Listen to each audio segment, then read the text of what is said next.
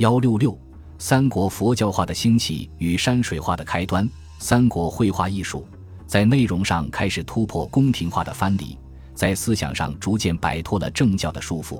随着佛教艺术的传入而受其影响，中国古代绘画艺术从此进入了一个新时代。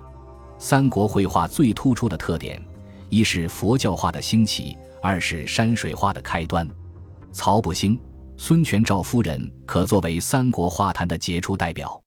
一佛画之祖曹不兴，曹不兴又名福兴，三国东吴吴兴人，以工画名冠当世，善画人物龙虎。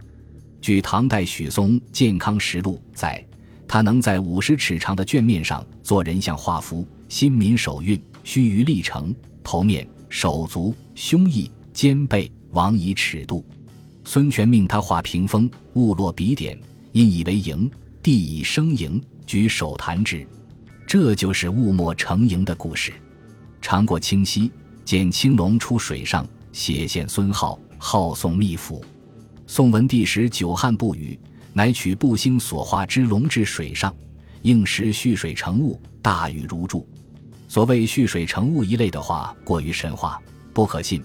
但步星画技之高超却是事实。南齐著名书画评论家谢赫曾在密阁见步星所画龙头，以为若见真龙，故在其《古画品录》中评述说：“步星之技，代墨复传，为密阁之内一龙而已。观其风骨，善名不虚，在第一品。”当时在东吴文化艺术领域出了八个大能人。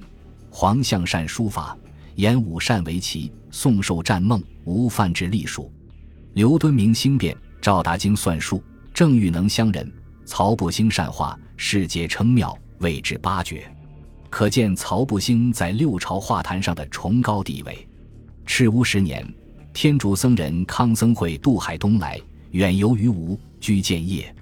孙权为之建塔立寺，以江南时有佛寺。故号建初寺，康僧会在寺中译经，设像传道。曹不兴见到印度传来的佛像，兴致盎然，予以摹写，盛传天下。他因此而成为中国佛像画的始祖，故历代名画记称曹创佛师画。随着佛教的广泛传播，两晋南北朝时期，道佛画盛极一时，并给隋唐绘画艺术以重大影响。二。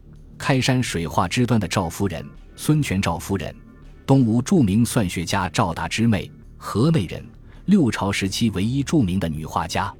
夫人身怀三绝，能在手指间以彩丝织出云霞龙蛇之锦，大则盈尺，小则方寸，宫中谓之机绝。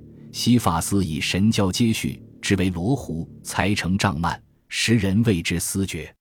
孙权常叹息蜀，巍巍平。思得善画者图山川地形，夫人乃尽所画江湖、九州、山岳图，又于方帛之上修作五岳列国地形，时人号为真绝。赵夫人所画的江湖、九州、山岳图，无疑是我国古代绘画史上第一幅绝妙的山水画。赵夫人开后是山水画之端，功不可没。她不愧为中国古代最早的女画家。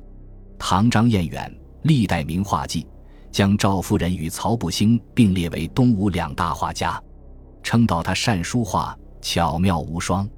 当代英国著名学者李约瑟也没有忘记中国这位女画家，在其所著《中国科学技术史》第五卷第二十二章中，赞扬赵夫人是一位有经验的画家，充分肯定其艺术成就。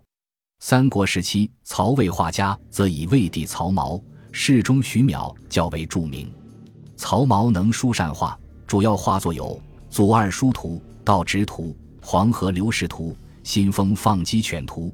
唐张彦远称曹髦之技独高魏代。徐邈诗酒善画，据说魏明帝曾游洛水，见白塔，爱之而不可得。邈曰：“塔是鱼，乃不必死。”遂于板上画鱼，悬于岸边，群塔竞来，一时之得。明帝赞叹说。青画何其神也！由此不难看出徐淼画技之高超。